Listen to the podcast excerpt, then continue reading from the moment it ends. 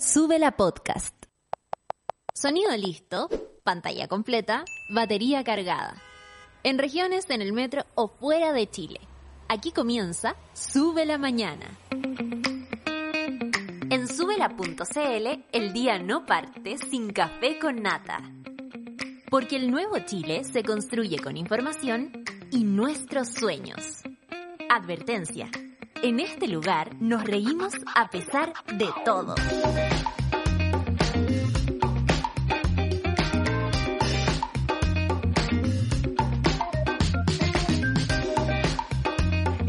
Ya con mi voz un poquito más recuperada, sabrán que, bueno, el exceso de trabajo a todos nos tiene un poco, y yo aquí lo sumo con todo el exceso de trabajo de dos años casi de estar dándole eh, con algunas detenciones que tienen que ver con llamadas vacaciones, pero bueno, eh, tal vez no ha sido tan fácil, ¿no?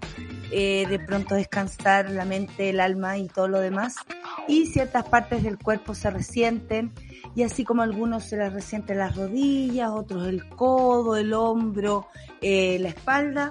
En mi caso es la voz y por eso tuve que detenerme unos, unos días y les quiero agradecer especialmente a mis compañeras, a la Clau, a la Sol y a Rayen, por supuesto, que han estado conmigo apañándome y que si no fuera por tener un grupo humano eh, del otro lado preocupado por una, eh, consciente de que el cuerpo se resiente y que uno lo da todo finalmente, porque también tiene que ver con eso.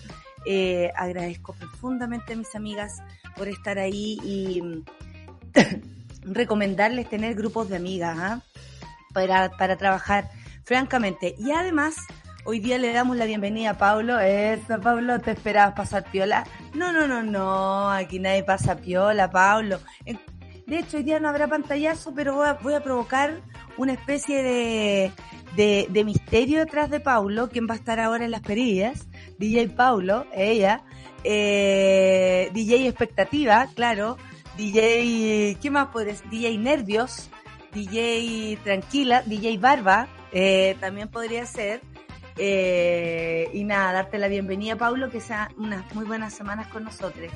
También quiero agradecer en especial a una mona que se preocupó de mí mucho antes que yo lo hiciera, porque ella es Fono, eh, la Titi, y me no está escuchándonos directamente porque está en, otro país, en otra latitud, y se preocupó de mi voz, me pidió eh, que fuera, me, me, habló y me dijo tienes que ir al doctor. Yo, yo conocía también a los doctores que ella me hablaba, porque hay pocos fonoaudiólogos y otorrinos buenazo en este país, hay que decirlo. Y Titi, muchas gracias por tu amor y preocupación. De verdad, eh, te va a llegar en el podcast, te mando besos, abrazos y, piensa que acá también estoy muy agradecida. De hecho, me hizo hasta hablarle en, un, en un mensaje para saber hasta cuánto era mi agonía, mi, mi agonía, mi difonía y bueno, pareció a la agonía, sí, ¿eh? porque es mi material de trabajo, entonces como quedar inválida, francamente. Oye, le quiero mandar un saludo oh, a la Fernandita, cosa más linda, hermosa. Fer escuchando a su tía, oh, está escuchando a la tía. Mira, cuando pueda gritar de nuevo, porque ahora estoy muy controlada, le voy a hacer unos gritos a, a la, a la, ¿cómo se llama? A la Fernandita para que recupere. Qué alegría escucharte de vuelta, muchas gracias, de vuelta con Bozarrón, claro que sí, con Bozarrón. Oye, después le voy a contar a la Sol todo lo que he vivenciado por culpa de, de mi voz y cómo fue hacer la función del día miércoles. ¿Cómo fue eso? ¿Cómo fue ese día? ¡Upa! Bueno, yo aquí les comparto mis historias porque el café con nata, francamente, es el único lugar donde realmente les importa. Son las 9 con 8 minutos y nos vamos al informe del tiempo, por supuesto. Arica 20 grados, 19 grados en Iquique, 18 grados en Antofagasta, 25 en Copiapó y luego sale el solazo porque amanece nublado. La Serena y Coquimbo 18 grados, Valparaíso 25, absolutamente despejado esta mañana en la costa, pero en la tarde van a haber eh, vientos y mañana nuble, que 32 grados el día de hoy acá en Santiago, qué asco. Lo único que puedo decir, qué asco. Y mañana también 28, el miércoles 29. Esta semana va a ser de mucho calor, ola de calor y tomen mucha agüita, claro que sí. 30 grados en Rancagua, que se debe sentir igual que en Santiago, asco. 27 grados en Talca, solcito para la Tere, un besito para la Tere, mucho ánimo y energía para esta semana, te queremos mucho.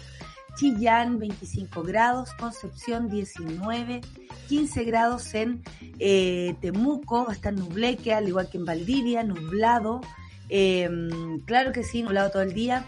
Puerto Montt, lluvias, 13 grados en Puerto Montt y lluvias, 13 grados en Coyhaique, 6 grados en las Torres del Paine y 8 grados en Punta Arenas, donde lloverá y habrán vientos entre 60 y 80 kilómetros por hora afírmense la peluca, donde va a estar así muy tropical, va a ser en Rapanui, porque van a haber 21 grados, lluvias, eh, truenos, relámpagos y un montón de cosas más. Juan Fernández, lluvioso, 16 grados, y la Antártica, menos un grado con nieve. Los titulares del día de hoy, son los siguientes, monada. Atención, sí, estoy yo, la nata, he vuelto. Y de blanco como Boloco Cecilia. ¿Qué me dicen ustedes? Ah, me preparé hoy día Boloco Cecilia. Mm, ¿Cómo están? Ahí estoy ya. Casos nuevos de COVID bajaron la barrera de los 2.000 esta jornada, pero están ahí, en la pitilla. Estamos de vuelta en los 2.000 casos diarios. También en otro titular, pacientes COVID entre 50 y 59 años son los que más aumentan en las UCI del país en los últimos 14 días.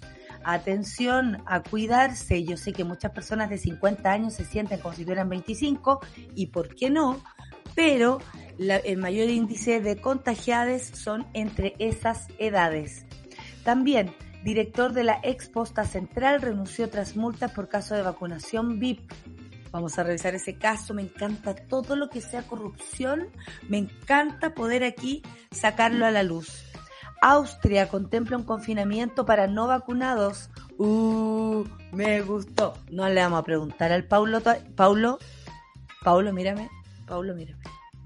Paulo, mírame que aquí están las lateras del coronavirus. ¿Tienes tú eh, vacunas al día? No estoy hablando del papiloma. Estoy hablando de las vacunas. Dice que sí, Paulo. Uf, podemos continuar.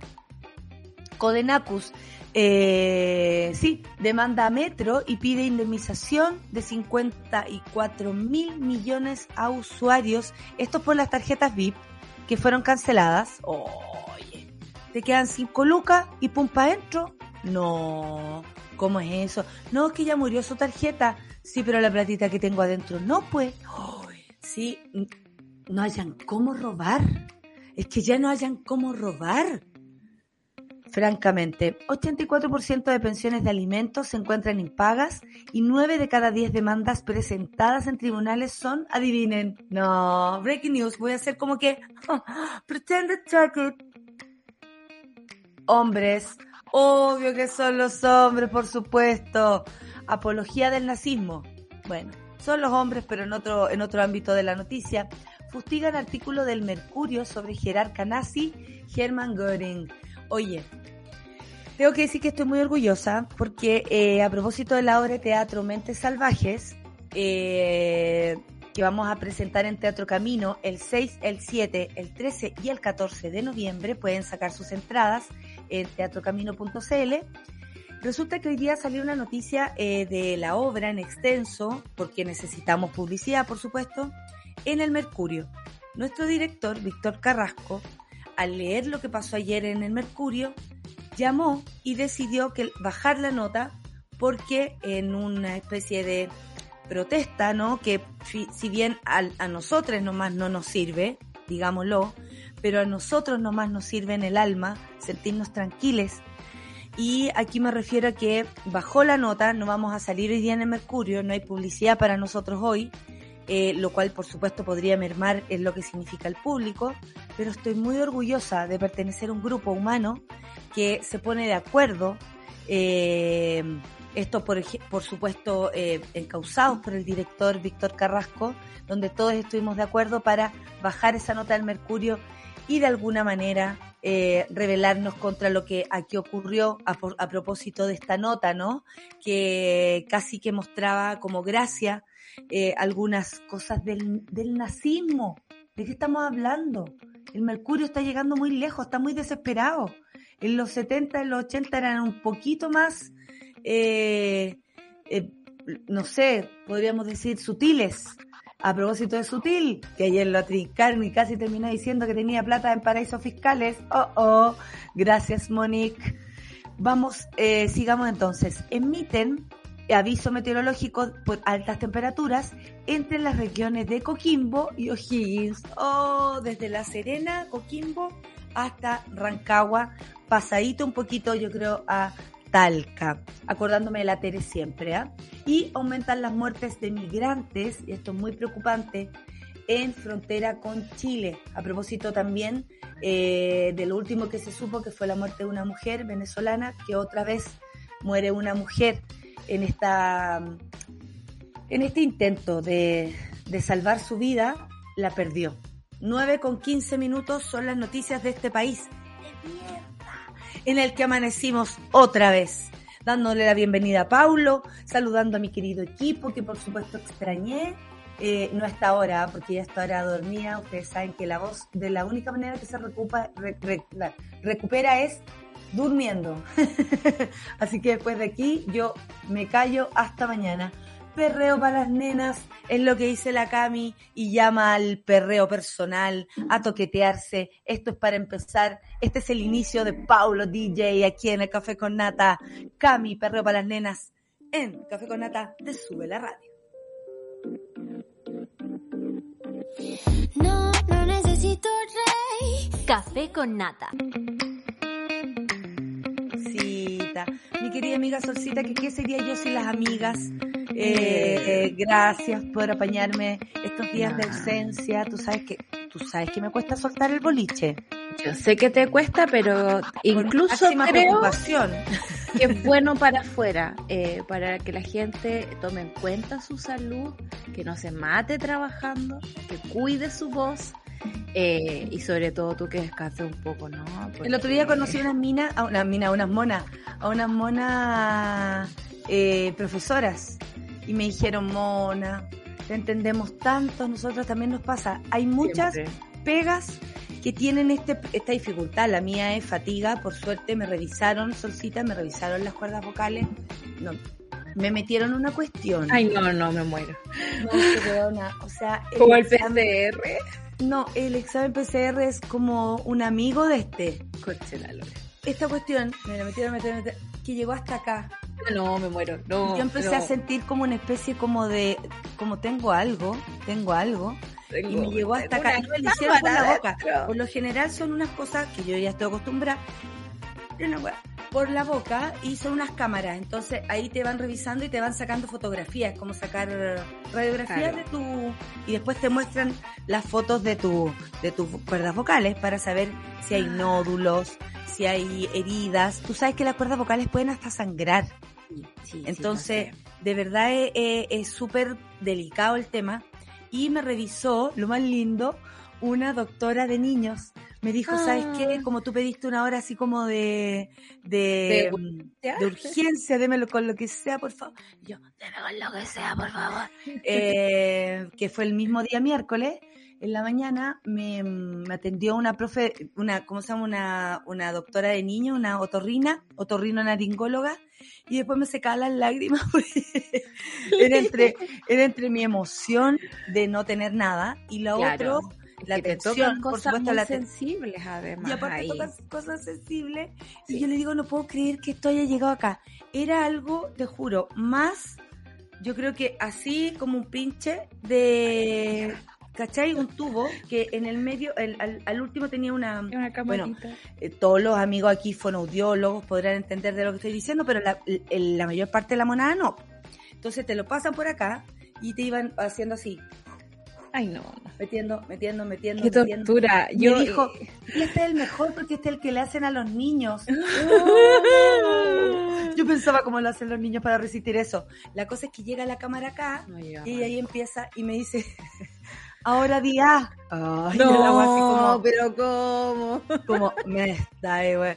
Ah, ah, y ahí, claro, hay un manejo que solamente tenemos quienes trabajamos con la voz, lamentablemente, porque francamente todo el mundo debiera tener y un buen uso de su voz. Uno podría usarla mal sin darse cuenta, eh, provocarse heridas sin darse cuenta, pero yo estaba hablando como con lomitos de toro, que se les llama. Que tú, por ejemplo, no puedes hacer un tono, mantenerlo así como... Ah, ya, eso yo no lo podía... Se paró la cámara, pero eso yo no lo podía hacer. Era como... Ah, ah, ah, ah. poquito. Entonces, esos lomos de toro finalmente podían ser un pólipo, yo en mi mente un cáncer, obviamente, obvio que sí. por todo lo peor. Em, pero todo, que, todo tiene tratamiento a esta altura, eso sí. Lo único que te puedo decir, me decía la doctora, muy de niño, que era lo que yo necesitaba. Obvio. Le llevó los papeles a mi doctor de cabecera, eh, que es un gran otorrino de este país. Debo, debo, debo, y sé que sentía como el, privilegio de cuidarme, que heavy. Eh, me salió súper caro todo, puedo decirlo. No, no hay rebajas para quien tenemos problemas y trabajamos con esto. Em, pensaba en ese privilegio de poder pagar, si, después se va a devolver y toda la boleta y toda la... Tener que esperar, amiga, que es lo más loco, digamos, de este sistema. Eh, mucha gente esperando sus horas, sus operaciones, sus exámenes. Es muy terrible. Y, y además el privilegio de que hayan compañeras que te cuiden en la pega, po, y al mismo tiempo salga bien la monada siga ahí, son varios privilegios, lo cual me hace sentir y por supuesto iban ayudando a, relajar mi voz. Todo el fin de semana tuve que estar en casa, eh, no pude ni siquiera ir a ver a mi familia porque eso significaba conversar mucho. Claro. A lo más saqué pasear al perro y hablé un poquito, pero nada más. Así que nada, estoy contenta de poder ir revisando. Ahora, tengo que volver donde el fonodiólogo, tengo que volver donde... Hacer ejercicio. Así, ahí está, miren. Encuentro que ese es el mejor, que es como cuando te retaban cuando chicas y ya, deja ser bruja. Bueno, eso lo que hace con las cuerdas vocales es esto. Claro. Y lo que hace es relajarlas, es relajarlas. Y se hace con un poquito de sonido y si tú quieres ir subiendo tu tono, por ejemplo, yo el miércoles tuve que hacer toda la función con la voz acá, en el resonador de la cara. Hay resonadores en el cuerpo. Yo por lo general uso este, porque mi voz con los años se ha ido agravando, a diferencia de la vieja culiada. A mí se me ha ido como poniendo más ronca. Y hay gente que se le va subiendo el tono. Sí. Bueno, yo ya no ocupo tanto los tonos altos. De hecho, ahora estoy hablando en un tono más alto para poder, para hacer que ustedes me escuchen mejor. Pero hay que, y, llevé, eh, y justo ese día me fue a ver Cata Saavedra, María, María, bueno, todas fueron, todas, las actrices, y me agarraron al final las amigas actrices que te dicen, weona, qué manejo de la voz que tienes. Con si voz, ahora tienes mucha. Y la cagó tu cuerpo, porque en una obra de teatro la gente sabe lo que tiene que hacer. Por ejemplo, si sabe lo, cuándo tiene que eh, guarda la voz para algún momento, si tiene que gritar, se prepara, está todo ensayado, hasta como tú pones los puños de tus manos. Pero yo no, yo me desbordo. Y ahí también hago autocrítica y todo lo demás, así que tengo que revisar mi trabajo y la próxima vez que me vayan a ver, yo voy a actuar así. Muy, muy sentada en un banquillo, no, muy, muy de monólogo. No me veo así, por eso tengo que revisar el aparato. Oye, amiguita, bueno, te quería contar eso para que estuvieran todos tranquiles. Además, eh, decirle a la monada que muchas gracias por su apañe, sobre todo al programa. Y seguiré en proceso de recuperación, así que si un día me tomo otro día, va a ser solamente porque eh, me estoy cuidando y no pasa nada más. Aquí dice la Orfe, la vieja, la nata queda sin voz y la vieja sigue viva. Y fueron tendencia el último día, me alegro muchísimo. Ahí con la Rayen, eh, que la Rayen me dice, oye, qué rico cuidarte, pero qué agotador, weona. Eh, el, café con nata tiene su desafío y yo agradezco que ustedes se lo hayan tomado, querida amiga. No, hay que hacerlo. Insisto en los días de, salud mental, los días de salud física. Es importante cuidarnos y creo que es un mensaje que no se transmite mucho en, en, los medios de comunicación. Insisto, esta cuestión de las noticias 24/7, la repetición. el estar siempre. Me parece absolutamente agotador y poco ad hoc a los tiempos, ¿no? Los tiempos están hechos ahora para cuidarse ya que el mundo se va a acabar en dos años, pues tú sabes. Pues. ahora son dos que No, yo digo que sí. Sí, yo creo que en dos años ya es que ya dijiste un... No, yo encuentro que no, que esta cuestión es larga y lenta. No va a pasar, te digo. Eh, ese es mi... Sí, de verdad. Aparte que la gente se... Eh, la capacidad de resiliencia de los seres humanos es tan alta que yo creo que no vamos a dejar que el mundo se acabe aún estemos así eh, con el piano encima. Amiguita, lamentablemente los casos de coronavirus y nosotras no nos gustaría decir esto, pero se los dijimos. Así es, así es.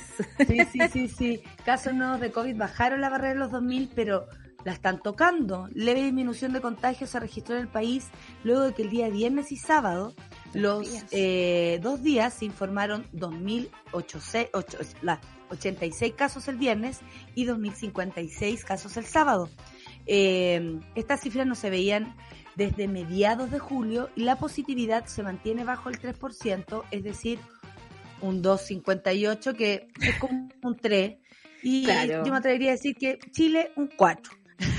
o sea, la región metropolitana tiene un 4% de positividad, que es donde más han visto la explosión de casos por una cuestión como de población nomás. Eh, pero 2.58, eh, no sé si es para asustarse, pero sí es para cachar. Asustémonos, metamos la cosa ha subido. Es como estábamos en 1.1, 1.5, 1.9, de repente 2, 2.3, 2.5 y como 882 casos nuevos cuando estábamos reportando 400, 500. Entonces, obviamente que esto es eh, importante. Frente a este aumento, dijo el coordinador de la UCI del Hospital Barros Luco, me parece importante recibir la información de parte de esas personas, ¿no? Que están en los hospitales, sobre todo el Barros Luco, que es un hospital tan popular de la zona sur. Dice, frente a este aumento de casos sostenidos inicial, yo creo que estamos en la parte inicial de una tercera ola no obstante, va a ser una tercera ola de casos, no de casos graves, ni de UCI, porque no hemos tenido todavía un impacto fuerte en la hospitalización, ni menos en hospitalizaciones en cuidados intensivos. Por lo tanto, son en general casos leves de gente vacunada y la gente que tiene COVID y está hospitalizada, por lo general, no son personas vacunadas. La cifra de fallecidos en la última jornada son de siete personas que por supuesto desde el Café con Nata siempre, siempre nos vamos a tomar un alto para eh, saludar a sus familias y con todo el respeto del mundo mandarles un abrazo de cariño y por supuesto de consuelo en estos días. 475 son los pacientes hospitalizados, como les decía, en la UCI. Eh, esto es el 24% de la ocupación de la, UCI actual.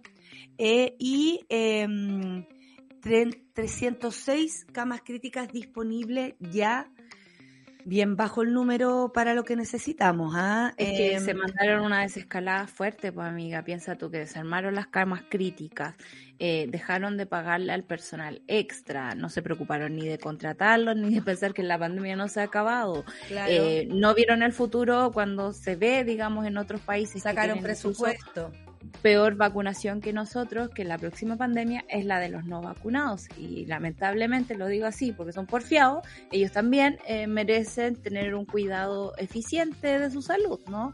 Em, la trazabilidad también se mandó a la chuña, o sea, se le sacó la plata, se le sacó la gente, se le designó de nuevo a los seremis de salud y las municipalidades quedaron de brazos cruzados con un trabajo además, que siento yo es perder eh, recurso humano eh, a esta altura. O sea, tenéis gente eh, preparada para esto, que ha hecho esta pega, pero bueno, cortemos la pega eh, y seguimos como estamos.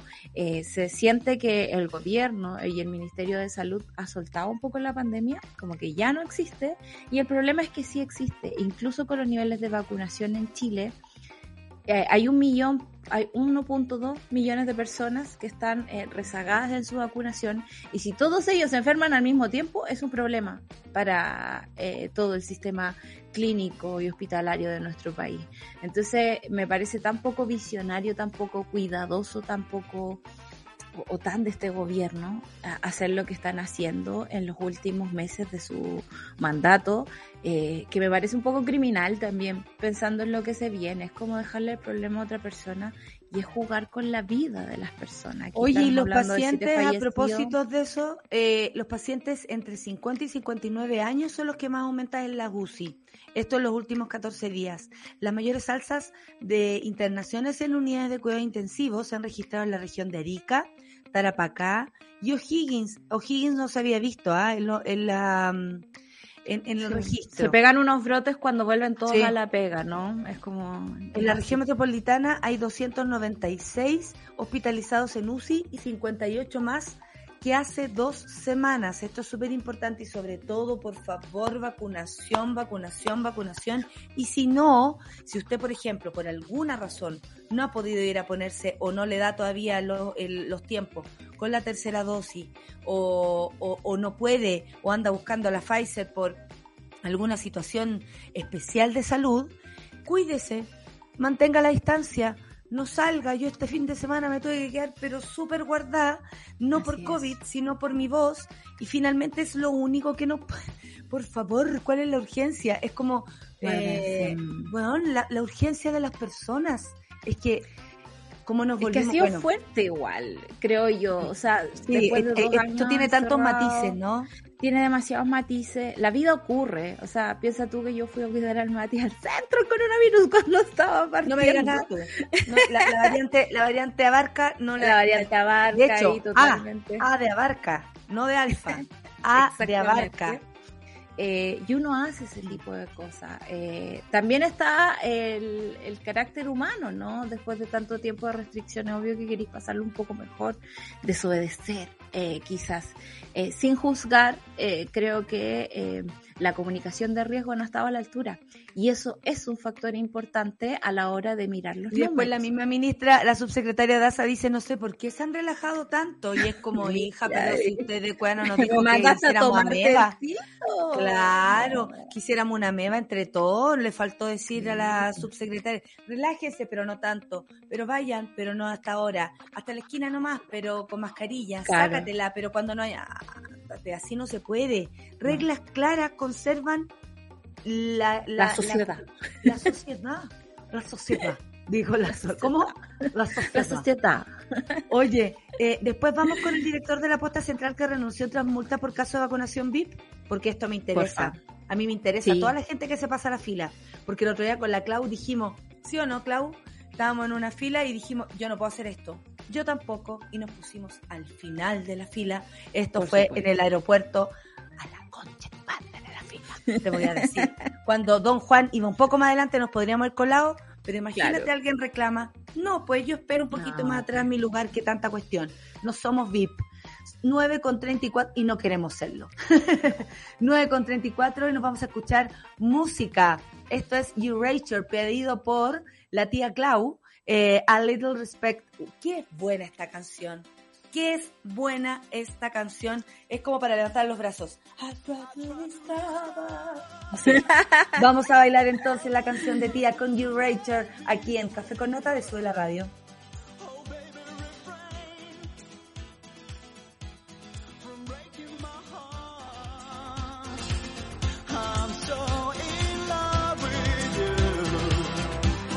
Café con Nata.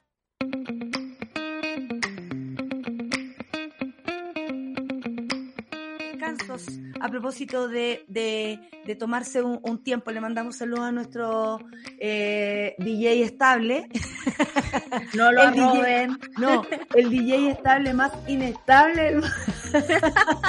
lo vamos a pelar cuando no está. A ver si nos está escuchando. Medio temón se mandaron, dijo la decadente con eh, Clau. Me mandaron de un tiempo a mi tercero medio escolar eh, es con esta canción que es un hitazo, claramente, pues claramente la Dani Bordeles también, eh, la Alejoquina también. Oye, el otro día hubo un temblor y la Lauri, ¿sabes? Lo único que hizo fue esto. Es de mi parroquia, es súper de mi parroquia. Mirando al sismógrafo, por supuesto. Sí, como algo que se movía así. Y yo, está temblando. Y el Luciano, lo estás haciendo muy bien. Recibí felicitaciones porque no salí cascando con el perro en la... ahora porque agarro el perro, weón. O sea, yo ya tengo una pues. vida que proteger, weón. Ya, a propósito de vida por proteger, protejámonos de la corrupción. El director de la Exposta Central renunció tras multa por caso de vacunación VIP. Luis Osvaldo Carrasco incluyó a su esposa Marta Bravo y al asesor jurídico del recinto, Enrique Díaz, en el grupo de primeros vacunados, cuando solo podía vacunar a personas en la UCI. Personal de la UCI, o sea, claro, la gente que, hemos hablado enfrentando la pandemia. Lo importante es tener vacunadas a todos los, de hecho, si se han regalado vacunas en este país, es para equipos médicos de otros países que no han tenido esa posibilidad. Los funcionarios de la UAP, así es como se llama, H-U-A-P, exigen una investigación en profundidad con el fin de detectar posibles casos adicionales. Y yo pondría además, yo creo que este señor puso el puesto a disposición porque francamente van a revisar y van a encontrar que no es que vacunó, pasó colado a un paciente, al otro, sacó una vieja a la UCI para poner a la mamá. Anda a saber tú lo que no hizo. No, piensa tú que este, este personaje, bien nefasto, debo decirlo, eh, ¿te acuerdas tú que durante eh, los primeros días del estallido social eh, teníamos gente que le, no, le, no le negaban, pero sí los tramitaban en demasía para curarlos de sus heridas de perdigón. Estaban algo identificados cuando llegaban a la exposta central.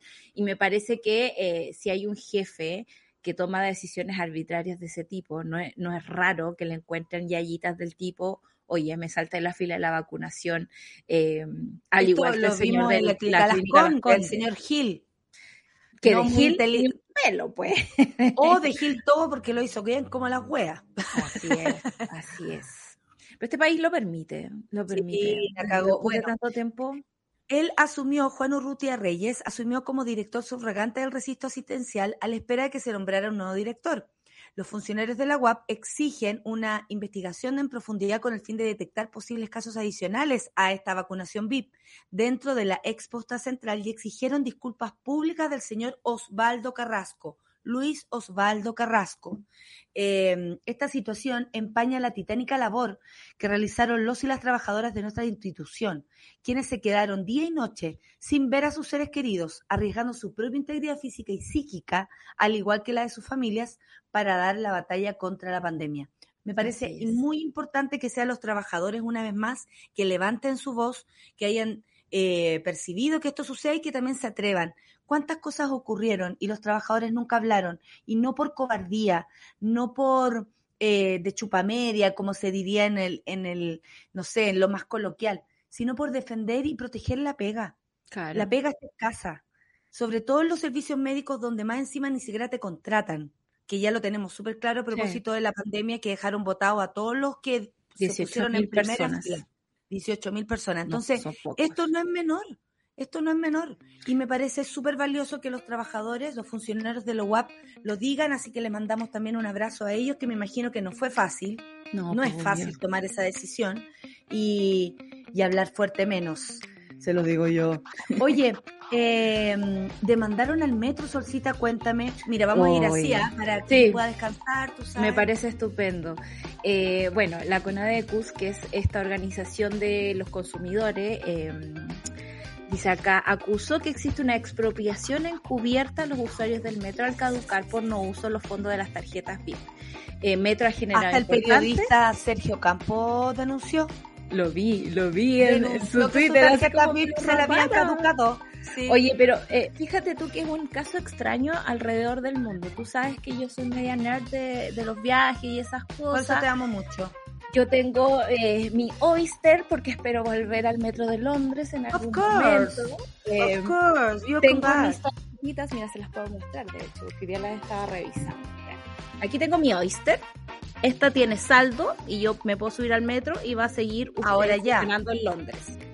Tengo aquí mi tarjetita también del metro de Sí, este es el de Barcelona. Me ha pasado que he llegado allá eh, y mi tarjeta ha vencido y me han devuelto la cosa, he ido a la oficina, le digo, señor, mi tarjeta está caducada, pero me quedan viajes, no se preocupe, yo le paso otra y eh, puedo rellenarla y seguir andando tranquilamente. Es muy raro lo que está pasando en Chile con esta expropiación, porque ayer en CNN eh, veía una entrevista y decían, Ya, pero esto no es la banca. O sea, hello, estas cosas pueden pasar, por ejemplo, en un eh, depósito a plazo, que si uno no lo retira, digamos... ¿Qué quieren decir? ¿Que no se compara una cosa con otra? Si el no transporte es súper caro y más encima súper No, por lo mismo, por lo mismo. un ítem, un ítem nuestro que sea menor, o sea, está diciendo que no corresponde que en el transporte se eh, estipulen estas reglas, si bien es parte de los contratos eh, que ya se dan desde el Ministerio de Transporte.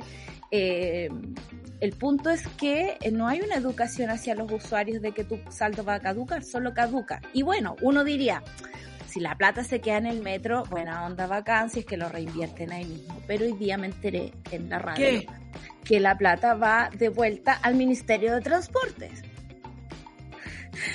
¿Hemos escuchado a Gloria J hablar de esto? No. Vamos, la hemos escuchado para comprar cintillos. Para ah. comprar cintillos. Nadie sabe a dónde va esta plata, salvo que se va al Ministerio de Transporte. Y no parece, como tú dices, que un ítem tan importante para el bolsillo del día a día de las personas tenga este tipo ¿Se de... les olvida el estallido de estas personas? Yo creo que sí, se les olvida un poco. Imagínate tú que Gloria Hood sigue ahí. Sigue ahí y o sea, que Gloria Hood tiene por todos lados, por donde, o sea, la patada en la raja le venía por todas partes, yo no sé, Gloria Hood, francamente una... Carla regular, amiga. Ahí pasó Piola, la media campaña que estaba haciendo dentro del ministerio. Sigue ahí. Y ahí. Eh, o sea, eh, eh, esta señora con, o sea, ni siquiera se fueron, por ejemplo, no sé, a modo simbólico, ya que está quedando la cagada en este país. ¿Sabes que voy a poner mi renuncia aquí en el suelo, para en la mesa, para decir, eh, sí, hubo un error, chilenos, yo, ministra, lo respeto. ¿Qué es lo que hace esta gente? Sigue en el lugar. ¿Por qué? Porque a lo único que respetan es a ellos y las platas a quienes les defienden. Porque ni siquiera son sus propias platas. Les defienden las platas a otros. Entonces, ahí tú decís, ¿cuál es, ¿quién ha renunciado? El único que renunció fue Guevara. El único que renunció, que debe estar hasta las cachas y por eso renunció. Pero, el único, la ministra del Transporte, no renunció ni cuando hubo la, lo de los 30 pesos, 30 años, versus 30 años, tampoco a propósito de la pandemia, que sabemos que eh, el medio de transporte fue un medio de transporte para transportar el virus, así real, y ella no se hizo cargo, pero en nada, ni, o sea, fue el otro día, y yo encuentro que esa fue una provocación, el día 18 de octubre, a dar ella eh, un informe. No, el día, a, todo esto, hoy día es un día importante, 25 de, 25 de octubre, que se cumple, em, no, eh, hoy día, ¿no? Hoy día es el día de la marcha más grande. Dos años. Dos años de eso y un año del plebiscito, de, si no me equivoco. Ustedes saben que nosotros tenemos mala memoria eh, aquí. Obvio, somos una señora de memoria. Una señora, pero ¿te acuerdas tú cuando fuimos a votar? Eh, bueno. estamos hace dos años de, de Marcha Palusa. Obviamente, porque esa fue como una marcha palusa para que estamos con cosas, está hasta que no estaba. Bueno, eh, la acción judicial patrocinada por los abogados de Ciro Colombala y Aldo Díaz explican que la cláusula del contrato entre Metro y el Ministerio de Transporte estipulan que los viajes son contabilizados en base a una unidad llamada cuota de transporte. Al momento de que un usuario carga el dinero, este se denomina de esta manera y estas no son reembolsables ni transferibles. Mira la O sea, la plata termina siendo de ellos. Claro. O sea, si yo tenía tarjeta VIP, que todavía la tengo guardada, eh, y la platita que tenía ahí me la, puedes perder, la puedes perder si han pasado dos años. Es loco porque aquí hablando de una cuota de transporte, pero en realidad es una cuota de transporte para quién. Existen otros países, yo recuerdo, no sé, eh, puede que no conozca muy bien el sistema de Alemania, me van a disculpar, pero la Pauli... Ay, sí, por favor. Por favor, eh, porque te saben de estado en estado y... y aparte que Alemania es un punto complicado de nuestra Hay tantas Alemanias como alemanes. Eh, el punto es que, por ejemplo, eh, hay lugares como en Alemania donde tú pagas un total eh, al mes y te puedes mover libremente, no importa cuántos viajes hagas. Si tú eres estudiante, por ejemplo, puedes llevar a otra persona, que fue el caso mío que la Pauli me llevó con, con su ticket. Y ese tipo de cosas. Entonces, hay una contribución a un sistema que funciona para todos. Aquí el sistema funciona, en este caso, solo para el ministerio. Esa cuota de transporte nunca se traspasa al usuario. Hay un, eh, recordemos, un equipo de expertos que decide cuánto sube, cuánto baja, eh, ni siquiera pensando. que yo me imagino que es como algo así como Springfield, que pura gente rara metida. ¿Qué, Amiga, gente que no anda en el metro. O sea, yo fuentes internas que no puedo revelar. Eh, cuando, cuando Porque las periodistas eh, protegen la fuente. Eh, pero mi fuente me contó que cuando se intentó hacer el proyecto de poner aire acondicionado en los vagones, este grupo de expertos no, no quería. Porque era muy caro, porque que como demasiado problema. Y mi fuente les pregunta, ¿ustedes han andado en metro últimamente? Pues no esta gente se mueve en transporte pagado y por nosotros. Eh, y si ni siquiera entienden lo que es estar en un lugar con mucha gente con calor. O sea, ni siquiera se pasa en ese rollo. No tienen idea cómo funciona un lugar en el que están dirigiendo. Y en ¿Sabes que para mí esto es un robo? es un robo porque tú eh, guardas tu plata ahí, la tarjeta VIP podrías no usarla en mucho tiempo, podrías reactivarla. Podrían decirte, ¿sabes que su tarjeta VIP eh, no es que caducó, sino que está eh, inactivada eh, o inactiva porque usted no lo ha usado durante tanto tiempo. La activo, ah, mire, le quedan 400 pesos, no alcanza para ni una wea, cárguela. Pero le quedan dos lucas. Mira, puede ir y volver a centralista también. Por ejemplo, mi mamá no debe venir a Santiago desde que antes de la pandemia. Y desde ahí tiene su tarjeta VIP y cagó. su tarjeta debe estar caducada, ¿cachai? Eh, Muy centralizado, tienes toda la razón. O sea, no, no, no, no, no, no tienen en cuenta la gente que usa el transporte público. Y eso ha hecho, digamos, el desastre de transporte durante muchos años, desde el discurso de por qué Chile no tiene trenes, hasta, digamos, eh, los camioneros tomándose las carreteras el sin ningún problema y sin ninguna consecuencia. Ninguna consecuencia. El impuesto específico a los combustibles que era supuestamente para construir carreteras, pero ahí están las carreteras y concesionarias eh, cobrándonos cada vez que pasamos por por un portal. Me da una rabia. Oye, porque veo como le cae como en el bolsillo un, un hueón atroz que se está tomando un pisco sour en su parcela de la concha. Claro, pues. Así y le cae aquí un poquito más de plata. Respiran y les cae plata. Y ese es la, el, gran problema del sistema de Chile. Pasa con las pensiones, pasa con la educación, pasa con el transporte. Amiga, tenemos que avanzar y no podemos dejar de pasar por acá. Apología del nazismo se fustiga artículo del Mercurio sobre jerarca nazi Hermann Göring. Eh, ¿Leíste el Twitter de Abelardo? De Chalper. se equivocó. Se equivocó. Pero otra vez. Groening. Groening. No Göring. Sí, era real, amiga. Era real y lo borró. Yo lo tengo el pantallazo, jiji, eh, porque alguien le respondió. Dijo Goebbels. Sí, no, pero... desde Göring. Bueno, sí, y, eh, eh, hoy hay que pedir que lo condenen por hacer apología a, a Göring, dijo a Grovel. Y fue como, y Daniel Matamara le dijo, amigo, no. Era oso. Pero incluso si es como un, nombre raro, uno eh, verifica, ¿no? No sé si una maña periodista, pero es como... Él si tiene, él si tiene, yo me imagino que si tiene impresora tendrá computador para buscar en Google amiga tiene doctorado en Alemania, que es lo peor. doctorado de weón. Oye, fueron ¿Los doctorados no te quítalo? No, el doctorado no te quita los weón, ni lo misógino, ni nada. Fueron varias las voces del mundo político que criticaron con dureza la publicación del Mercurio, que repasa la vida del líder nazi, condenado, condenado por delitos de lesa humanidad, Hermann Göring. Dato, eh, tanto la embajada de Alemania, que plancha, weón, como la comunidad judía en Chile, criticaron el matutino. El artículo de página y media, ubicado en la sección Sociedad, se titula Hermann Göring, el sucesor de Hitler. El texto contiene citas del propio Göring alabando a Hitler, se describe eh, a su meteórico ascenso y se le refiere como el laureado mariscal, junto con relatar su suicidio con una cápsula de cianuro tras ser condenado a muerte en Nuremberg por crímenes contra la humanidad.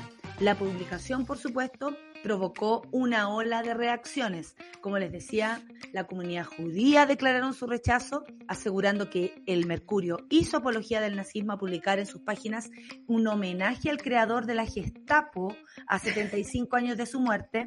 En Europa esta publicación, dijeron, sería un delito. La candidata presidencial también, Yasna Proboste, eh, se manifestó en contra.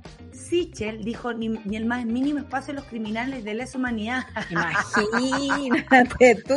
Me río toda la noche. Me río toda la noche. Mi oh solidaridad dijo a la comunidad judía y a todos quienes se pudieron sentir violentados con esta eh, publicación. Respaldo irrestricto a los derechos humanos. Eh, también Gabriel Boris, por supuesto, inaceptable recordatorio. Eh, y el tweet de la embajada, eso era lo que andaba buscando, amigo, pero no Sí, es súper, yo lo tengo acá, lo, lo tengo abierto, además que Charlie lo está mostrando. Eh, es muy loco porque la, embajada, digamos, dice, no es costumbre de la embajada comentar en público artículos de prensa, sabe muy bien la división, digamos, ahí. Solo queremos dejar muy en claro, este personaje, Hermann Göring, cometió crímenes de lesa humanidad y fue uno de los pilares del régimen nazi. Además que no es primera vez que el Mercurio hace esto, es la segunda vez de hecho, porque el 9 de mayo, el 9 de mayo publicó el mismo perfil de Rudolf Hess otro criminal de guerra. En el fondo es como Hitler, el segundo y el tercero. O sea, francamente. Bueno, y las tallas eran, las tallas eh, eran, eh, entonces la próxima semana vamos a hablar del perrito de Hitler. Claro. Pero no seamos ingenuas, Solcita, y eh, no para nada. Digamos, ¿qué es lo que está queriendo hacer aquí el Mercurio? El Mercurio está yendo hacia un público súper pequeño, te diría yo, pero muy poderoso en este país, que aún cree que vive y glorifica la Alemania nazi. De hecho, el artículo de Rudolf Hess sale con una foto de este volado de Hitler con su mano arriba, cosa muy terrible, que en el caso de que, no sé, también hay que entender el contexto. Esta es la página de sociedad, es donde se hacen perfiles de Gabriela Mistral y Pablo Neruda, pero también de, de, de, de criminales de lesa humanidad. Eh, parece insólito porque me di una vuelta también por la web, así como a la rápida, para cachar artículos sobre estos personajes y todos ellos parten, digamos, condenando lo que hicieron, ¿no? No es una cuestión que salgan de la nada hablando de sus historias de amor, porque esta cuestión es así. Se casó con no sé quién, logró llegar al éxito por. Acá está el, el Twitter, la decadente con brillo lo subió. Sí, todo el mundo se lo guardó. Todo el mundo le guardó a Chalper. Sí, el, el Mercurio le dice pedir perdón por la apología a Goebbels. O sea, porque Goebbels era el jefe de propaganda, pero francamente... Se de nazi. Claro. Hay que decir que hoy día el... Ahí está, mira, mira, mira. Oh, my gosh. El Mercurio reculó un poco, pero solo un poco. ¿El Mercurio reculeado dijiste? No, no sería así. Ah. Solo decir que ante la, la, carta que envió hoy día Débora Calderón con em, que es parte de la comunidad judía, si no me equivoco, em, ellos hacen una nota de la redacción que dice que jamás ha sido el ánimo del Mercurio hacer una apología alguna, ni menos ofender a las víctimas del holocausto, lo cual me parece bastante pobre, ¿no? Porque uno reacciona a esto en una columna de opinión. No, espérate que hasta no reaccionó. Imagínate. ¿Sabes qué? Hay que tener cuidado, hay que tener cuidado con esta gente. Mentiroso. ¿Por qué, ¿Por qué lo hacen? ¿Por qué quieren naturalizar el nazismo? ¿Por qué? ¿Por qué justo ahora? ¿Qué va a hacer el Mercurio? Ahora? Eh, eh, ¿Conducir las votaciones al nazi de Kass? Disculpen, yo lo voy a decir nazi hasta que venga el mismo a hacerme callar. Eh, y lo digo en serio, que venga a mi casa a hacerme callar si no quiere que le diga más nazi. Nazi, Kass nazi, lo digo por varios motivos, no solamente por su historia familiar, sino porque eh, si uno lee su programa, que además está oh escrito como cuando uno escribía, yo de verdad creo que eh, lo escribieron pensando que nadie lo iba a leer, así porque yo le, yo escribía así cuando creía que la profe no, no, no, no escuchaba, no, no leía la respuesta. ¿Cachai? Bueno, dícese de que no sé qué, que la cuestión, que la weá, que la cuestión, y como que al final no se explica nada. Pero es absolutamente horrible. Oye, nos vamos, eh, nos están apurando nuestros jefes acá y nosotros le vamos a hacer caso, por supuesto. Nos vamos a canción o sin canción, amigos. Ustedes mandan. Canción. Sin canción. Nos vamos directo al pase entonces, a una pequeña pausilla musical y vocal para volver de inmediato con Silvana del Valle que Vaya que tenemos que hablar harto y mandarles abrazos a la distancia. El otro día me acordé mucho de ella, así que qué bueno que está por aquí. Vamos a recibirla entonces. Ya no pausilla, no nos demoramos nada en Café con Nata. Le sube la radio. Una pausa y ya regresamos.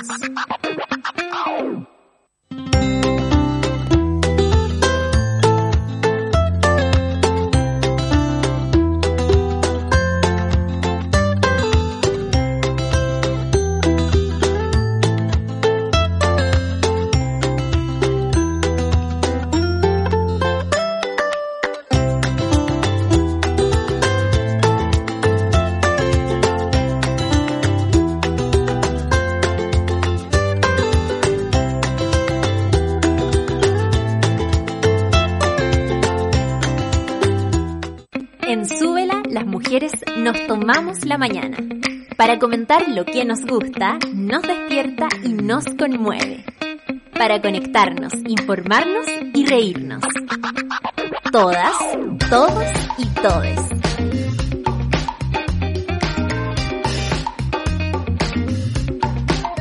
Café con nata. Super Ciudadanos. Satélite Pop. Caceritas. Acompáñanos de lunes a viernes desde las 9 a.m. en Sube la Mañana. Nos vemos y escuchamos desde subela.cl y a través de nuestra app. Súbela, un nuevo medio para un nuevo Chile. Ya estamos de vuelta en Sube la Mañana. Me emociona aquí emocionada para contarles que la Secretaría de Bienestar Ciudadano con mi querida Rayena Araya, a quien le debo tanto, Claudita Cayo, Claudita Cayo, a quien le debo más, porque más encima es eh, la tutora de Satán, un gran amigo de mi Laurin, que hay que decir que vaya que se, y se dan besitos, ¿ah? Lo hemos visto.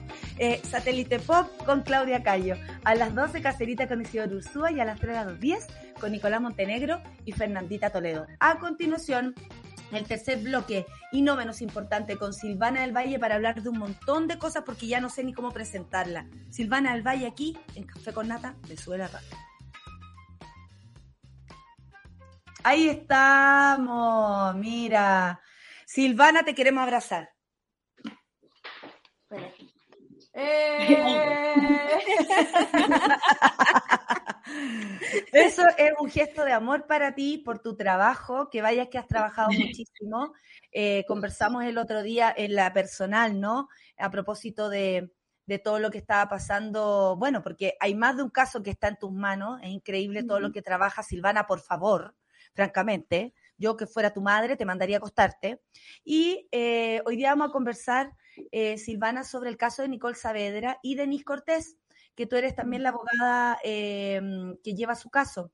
Bueno, eh, mira qué lindo lo que dice acá la Clau. Francamente ha puesto todo su talento en encontrar algo de justicia. Eso es para ti, Silvana. Eh, de verdad que sí. Bienvenida una vez más. Hace algunos días, el Tribunal de Juicio Oral eh, en lo Penal de Quillota condenó a Víctor Pulgar como autor director directo por el delito de secuestro con violación y homicidio contra Nicole Saavedra. Esto ocurrido en el 2016. Un veredicto que llega tras años de espera con la justicia. A ver, cuéntanos qué pasó, cómo está la familia, cómo están las amigues. Em, y me parece súper importante también que ojalá, eh, como ya finalizando tu respuesta, nos puedas decir a propósito del lesbo odio, porque hay algo ahí que no se dice. Hay algo ahí que no se, no se pasa por ese lugar, ¿no? Pero aquí vamos a empezar diciendo, esto fue un eh, homicidio de lesbo odio a propósito del asesinato de Nicole Saavedra perpetuado por Víctor Pulgar. ¿Qué ocurrió la semana pasada? ¿Cómo estás tú? ¿Y cómo está este caso?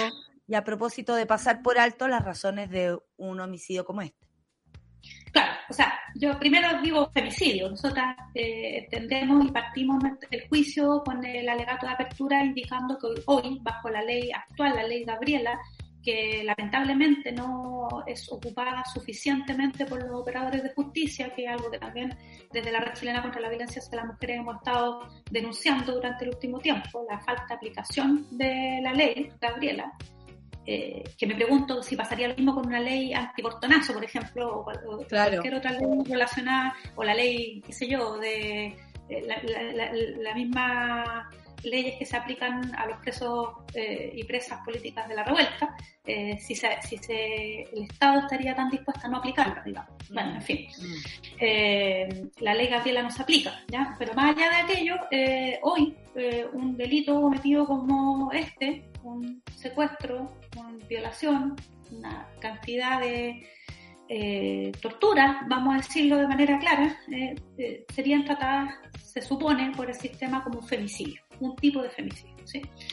Entonces, ante eso, ante un femicidio tan grave como este, el Estado actuó lento, ¿no es cierto? O sea, la, primera cuestión una primera forma de violencia estructural que la familia Bahamondes y todas las comunidades identitarias a las que perteneció Nicole Saavedra eh, tuvieron que sufrir fue eh, la violencia estructural que implicó la no búsqueda de la Nicole, como hemos hablado aquí muchas veces, que implicó el hecho de que no se, no se eh, creyera a una primera niña que hace una denuncia en contra de Víctor Pulgar y que por lo tanto esto implicara que finalmente él pudiese ejercer este acto tan grave de violencia en contra de Nicole y que posteriormente al no ser identificado este sujeto se permitiera finalmente que ocurriera otro acto gravísimo también contra otra niña más y probablemente muchos otros actos de violencia contra mujeres, violaciones en particular, como el mismo juicio nos reveló. El primer día de juicio, que fue tremendo, declara eh, el hoy condenado Víctor Pulgar y él cuenta un relato que es tremendo, porque en su interpretación el sujeto mm. es un conquistador de mujeres que aprovecha las oportunidades de eh, tener relaciones sexuales con pasajeras que están eh, alcoholizadas. O sea, para él, eh, él, es, él, es, alguien que conquista mujeres que vienen de carretes. Entonces, conquista, esa fue la palabra que usa. No, no, no usó la palabra conquista, pero dijo yo aprovecho, dijo de hecho, yo aprovecho en, su relato él convence. En su relato la niña, que era de una niña de 12 años, tiene 16 años y habría sido un acto de sexo oral pagado por él a ella, cuando en realidad fue un acto de, de terror que vivió la niñita, que de 12 años, que él viola eh, y que le tira un billete como para tratar de ocultar su tremendo eh, accionar. Entonces él en su mente él convence a las mujeres, en su mente él le paga a las mujeres, por lo cual nosotras creemos que existen muchas otras mujeres y niñas que tienen que haber sido víctimas de pulgar y que no han denunciado. Entonces, todo parte con eso. Y termina eh, la semana pasada, con el, día lunes, justo el 18 de octubre, con la declaración de la mm. familia de Nicole y de integrantes de las comunidades a las que pertenecía Nicole en un acto mínimo de reparación que el Estado de Chile les otorga, escuchándoles, escuchando el sufrimiento que han tenido, la exigencia de justicia que sostienen y principalmente destacan eso, que toda la familia Bahamonde y de, integrantes de las comunidades identitarias exigen el presidio perpetuo calificado de este sujeto, porque sacarlo de la vida social es lo mínimo que el Estado de Chile puede hacer para prevenir que ocurran otros actos como este, este un hombre joven que eh, está todo más orientado porque durante el proceso se dieron, entre otras cosas, peritajes que determinan que es un hombre peligroso. Entonces, no podemos permitir que vuelva a ocurrir un, un ámbar, un caso ámbar. Claro.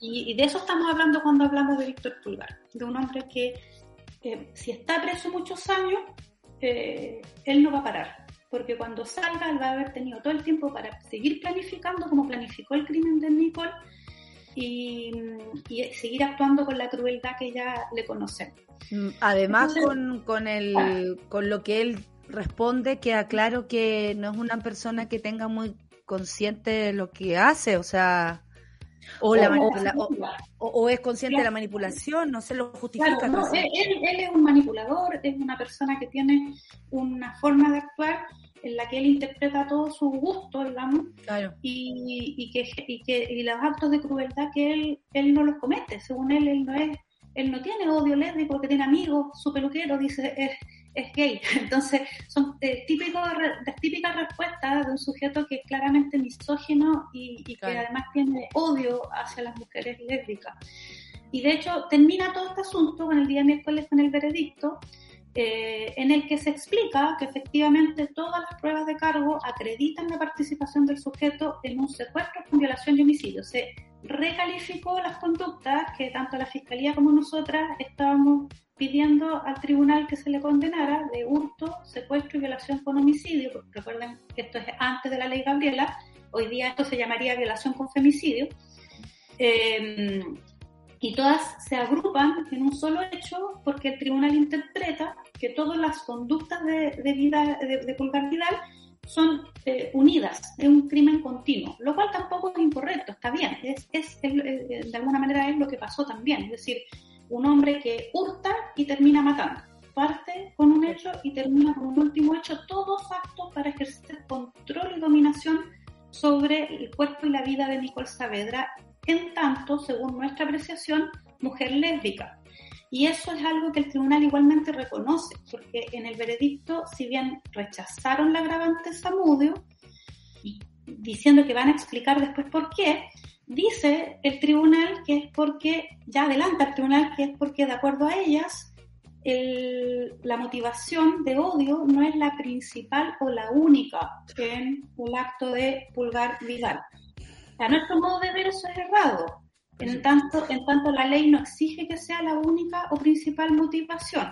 Pero imaginamos que el tribunal va a tratar de explicar esta situación y de hecho lo adelanta, dice cómo se explicará con mayor detalle en la sentencia que se va a leer este viernes a la una de la tarde. Eh, y entendemos de eso que, eh, y esperamos, de hecho, em, que el tribunal recoja al menos la idea de que sí existió un crimen de odio, que quizás no fue suficiente para su argumentación jurídica para poder eh, eh, considerar que estuvo el agravante Samudio, pero sí que hubo un crimen de odio. Y de hecho, después de la, del miércoles de lo que se transmitió eh, públicamente, tuvimos inmediatamente la audiencia de fijación de pena, donde tanto la Fiscalía como yo, en representación de la señora Olga Vagamonde, exigimos el presidio perpetuo calificado porque en este caso se da el agravante de alevosía y también por la extensión del mal causado. Y la extensión del mal causado incluye el daño causado a Nicole, seis días viva, sin comida, alcoholizada, maltratada, con una serie de lesiones que no eh, son lesiones que fueran necesarias para matar, es decir, fueron hechas para hacerla sufrir. la, la, extensión del mal causado incluye el sufrimiento de la familia posterior a la muerte, de las comunidades identitarias, incluso la Fiscalía también habló de eso de cómo esto causó un impacto nacional. Y yo añadí el impacto internacional y la, y, la caracterización de la zona como una zona roja para las mujeres y las lesbianas. Entonces, en eso, en eso, nosotros tenemos la claridad de que la alevosía más la grave extensión de este mal causado debieran llevar al tribunal al presidio perpetuo calificado. La verdad es que la familia está confiada aún, tiene un poco de esperanza en esto, pero también decidida de momento, por lo que me han manifestado, a que no van a aceptar nada menos que el presidio perpetuo calificado. Entiendo. Silvana, eh, eh, uno, uno podría pensar, ¿no? Eh, siempre nosotros un poco alejadas de los tecnicismos, porque aquí parece que hay como una jerarquía, ¿no? de, de, cómo se, se miran los crímenes contra las mujeres. que cualquier homicidio, ¿no? Es un crimen de odio. Eh, uno podría pensar eso, ¿no? Eh, insisto, desde lejos de los tecnicismos y de la legalidad. Eh, y así como existe esta fantasía de Víctor Pulgar, ¿no? Esta fantasía de conquista, uno tiende a pensar que existe una fantasía también eh, por parte de la justicia chilena de, las víctimas perfectas. Y, pensábamos que el caso de Nicole Saavedra podría haber sido un precedente a, sentar aquí de que las cosas estaban cambiando en este país, pero al parecer no tanto. ¿Qué es lo que se viene ahora? ¿Qué hay después del veredicto? ¿Se esperan apelaciones? ¿Cómo, cómo sigue el asunto? Claro, mira, el 29, el viernes a la 1 de la tarde, que esto va a ser público también transmitido por el canal de Poder Judicial TV en línea, en, internet, eh, se va a dictar la sentencia, se va a hacer una lectura resumida del fallo, que imagino va a tener muchísimas páginas, en este, en este tipo de fallo estamos hablando del orden de 200 páginas, hojas, y, ahí vamos a entrar en una etapa de estudio del fallo. Vamos a ver qué condena finalmente se le otorga a este sujeto. Debiera ser, de acuerdo a nosotras, el presidio perpetuo calificado por las razones que les expliqué. Me imagino que el tribunal va a recoger la idea del crimen de odio igual. Es decir, espero que el tribunal, porque hay, hay, hay doctrina, es decir, eh, artículos jurídicos de, autores a nivel latinoamericano que explican lo que es un, crimen de odio, que incluso yo cité eh, durante los alegatos de clausura, eh, hay prensa, hay conocimiento creado por las mismas mujeres, por las mismas comunidades, entonces eh, esperamos que el tribunal entienda aquello y, que, y que logre otorgar una pena eh, no solamente ejemplar desde el punto de vista, digamos, penal, sino que más bien preventiva, em, que logre la narrativa eh, ser una herramienta de prevención. Nosotras, por lo menos en la red chilena contra la violencia hacia las mujeres y yo en particular, no creemos que la legalidad sea la justicia, ¿ya? La justicia es mucho más, es mucho más amplia, no es una cuestión cuantitativa, no es un tema de cuánto le van a dar de prisión a este sujeto, sino que más bien tiene que ver con otros factores. Y de hecho, en ese sentido, nosotras sí creemos que ha habido actos de justicia autogenerados por las mismas comunidades que, a las que perteneció la NICO.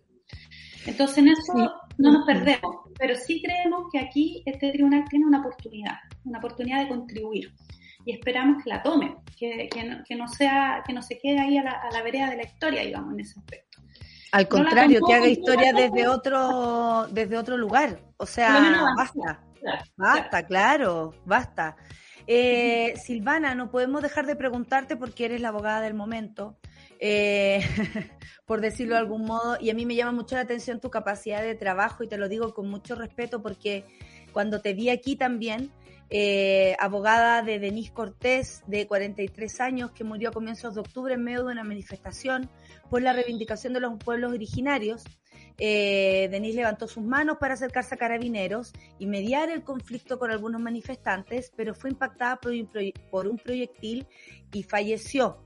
Todavía habían en ese minuto como, de hecho, según el video que mostraba de acá, según el video que mostraba de allá, que, eh, la pudo haber eh, matado, ¿no? Eh, ¿Qué es lo que era esto efectivamente? Si un fuego artificial lanzado por... Siempre se dice que son los, los, mismos eh, manifestantes, siempre se quiere culpar a los manifestantes, por eso no podemos además, a, propósito de todos los montajes, tener ni siquiera confianza en lo que dice Carabinero, ni aún con una cámara. O sea, es increíble, pero uno no le puede creer ni siquiera con eso.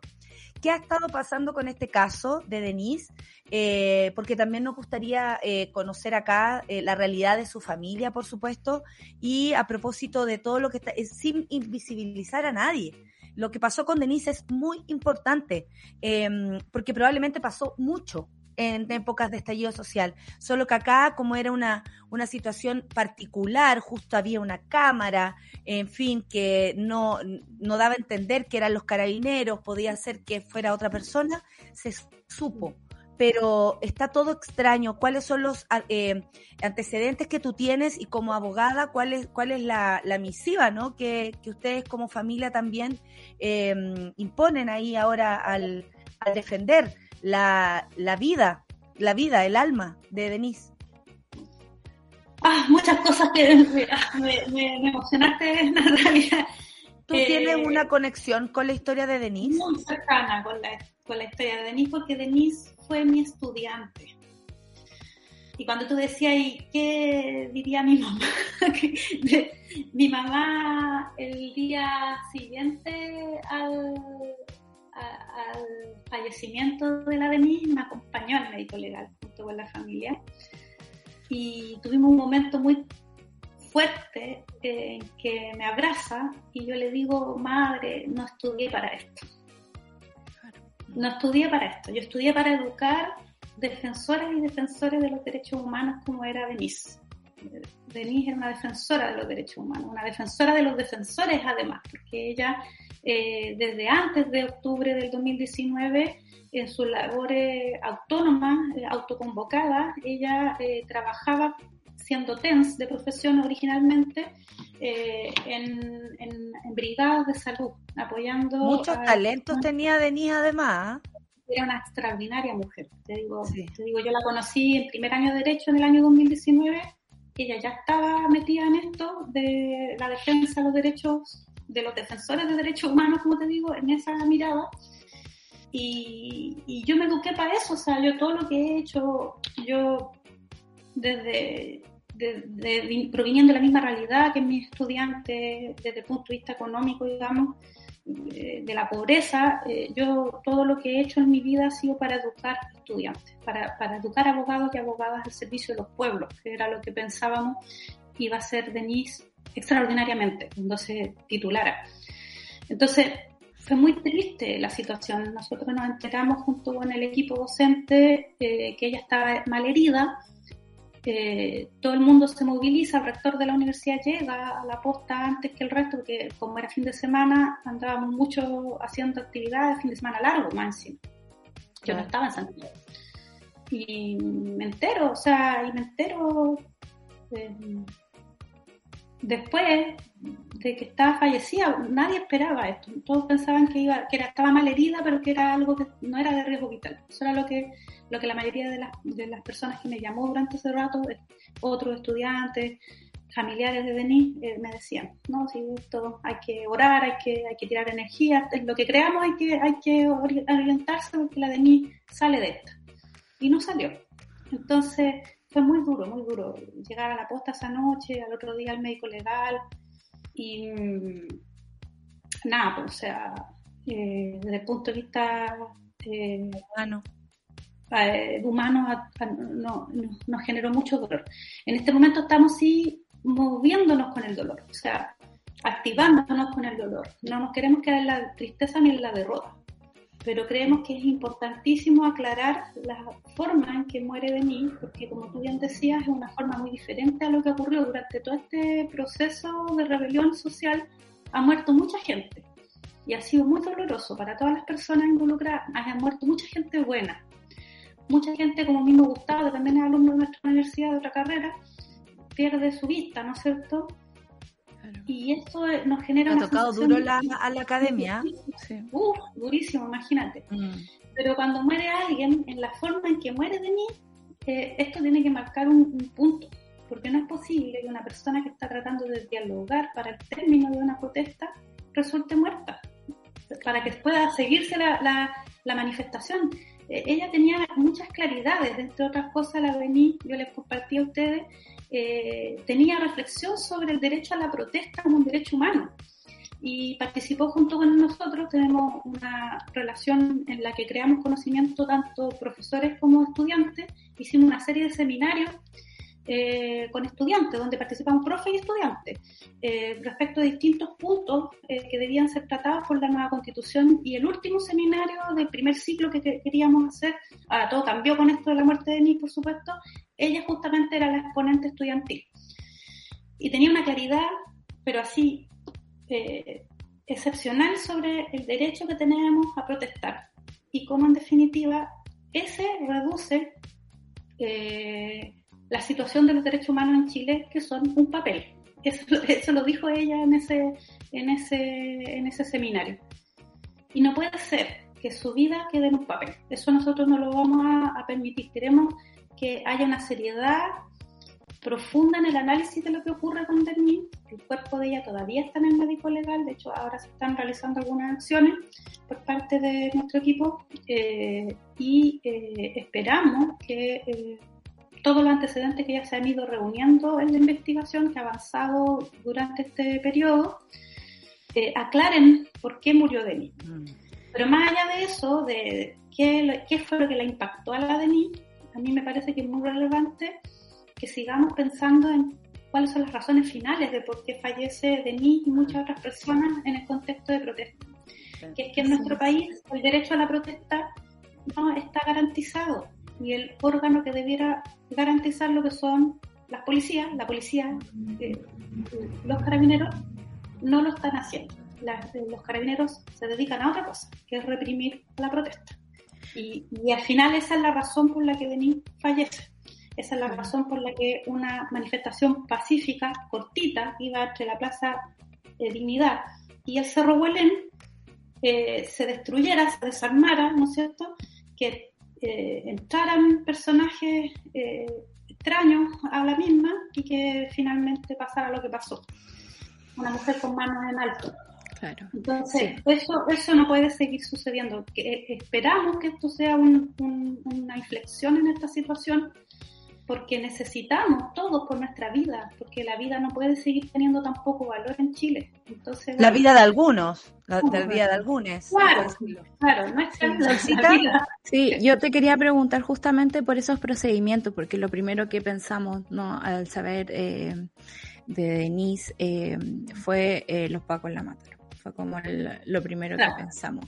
Y después nos confundimos aún más, pero no tanto porque no es un hecho aislado cuando vemos que son los mismos carabineros los que entregan evidencia, ¿no? Es como mm. estos videos, este audio, que uno no sabe si está editado o no, digamos, llega directo a los medios de comunicación, me imagino que no sé si llegó primero a la investigación misma. Eh, estos procedimientos hacen ya o empañan eh, una investigación que debería ser más correcta eh, a propósito de lo que tú decías, de que en Chile la vida está valiendo cada vez menos. ¿Cómo evalúas tú esos pasos?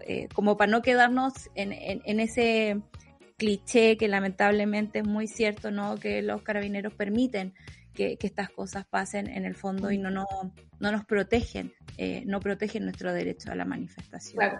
Mira, en este momento la investigación ha avanzado, se han recogido hartos antecedentes a los que todavía no hemos podido acceder. Se supone que hoy día íbamos a tener copias eh, de algunas piezas del procedimiento eh, para poder ir ya avanzando hacia la claridad de lo que ocurrió y poder también nosotros como equipo jurídico, eh, representante de la familia de Denis, tomar decisiones sobre cómo es que vamos a eh, continuar en más sobre lo que está ocurriendo.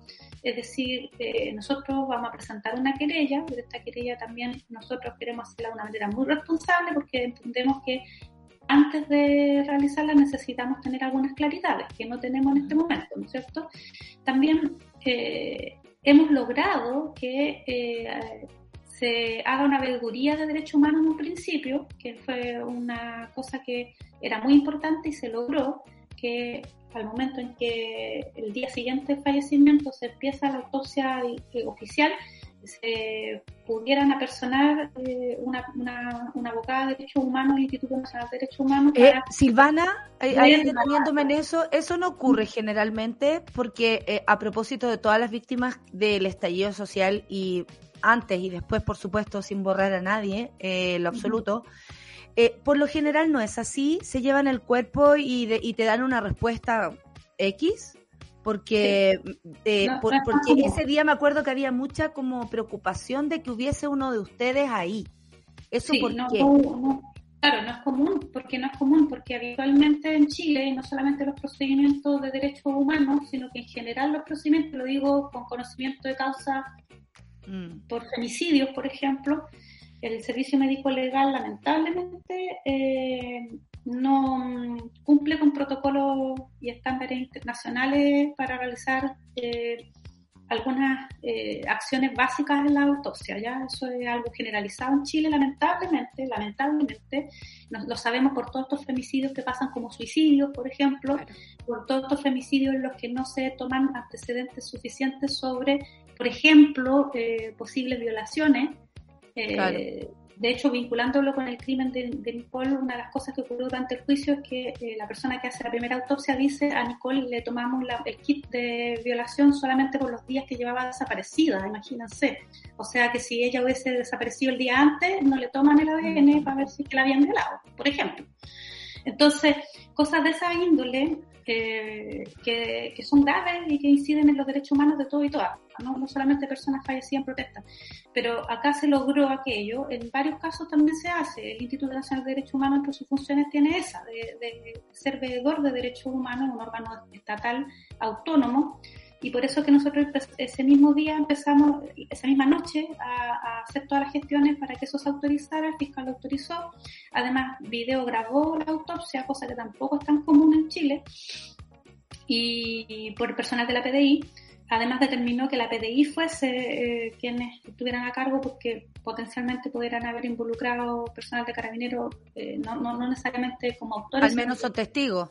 Claro. Por lo menos un testigo, o sea, son intervinientes, son, gente que, claro, de hecho, lamentablemente el hecho de que se haya, eh, se haya, vamos a decir, filtrado ese audio intervenido con subtítulos, mm. con suspensos, con pausa, nos parece que no debiera ser la forma en que las policías actúen, o sea, mm. eh, más allá de, cualquier responsabilidad que tengan o no tengan en esta situación, eh, hay... Es poco serio y además lo pones como... profesional no debiera ser, claro. Claro, es una prueba del, del, de un hecho muy grave, entonces no es llegar y ponerlo en televisión como cualquier cosa y además como que a la luz pública eh, deja la sensación de que, ah, bueno, eso no fue, entonces no fueron los pacos, next.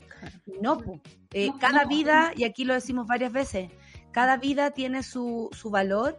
Y en el caso de Denise, y yo te agradezco, Silvana, que hayas puesto tu corazón aquí, porque de pronto eres, eh, te conocemos y, eres súper una, una, una abogada muy seria. y y sentirte acongojada o problemada con esto, te juro que nos transmite de una manera muy genuina lo que está pasando. Yo te agradezco que, mm, y agradezco a tu madre también, que te haya apañado ese día, que heavy las mamás como de pronto acuden a apañar al que apaña y ahí se hace una, una línea larga de, personas que se acompañan y se dan amor y cariño. Eh, seguro no fuiste profesora para esto, pero sí para enseñarnos a nosotras aquí, Silvana, para eh, acompañar y como lo has hecho con la familia de, y bueno, y trabajar también como abogada con, con el caso de Nicole. Eh, y también ahora con el de Denise. Yo voy a cerrar esta entrevista agradeciéndote a ti, tu compromiso con los derechos humanos, tu compromiso con el derecho a las mujeres. Eh, te conozco hace mucho tiempo y sé que es real y aquí el Café con Nata tiene la suerte de tenerte porque Sabemos que además, con todo esto que tienes para trabajar, te diste un tiempo para conversar con nosotras en, en, honor a, Denise, en este caso en honor a, Nicole, porque no vamos a dejar que ninguna pase eh, menos personas, y lo digo así, menos personas como Denise, que además luchaban por nuestro derecho a manifestarnos. Silvana, muchas gracias, te mando un abrazo muy grande y apretado.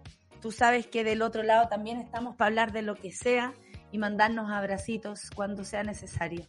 Eres muy necesaria y te agradecemos y yo sé que todas tus alumnas y Denise desde el otro lado o donde quiera que esté te va a enseñar el camino porque así son las almas que nos siguen después de, de pasar al otro plano. Un abrazo Silvana, que te vaya muy bien y sabemos que va a ser así y acá tienes tu parlante, tu parlante. el 29 de, de, de, la Nicole, el 29 a la 1. Es, perfecto. Vamos a estar atentas a propósito de eso. Un abrazo, mucha suerte, mucho trabajo y nada, abrazos de amor para ti.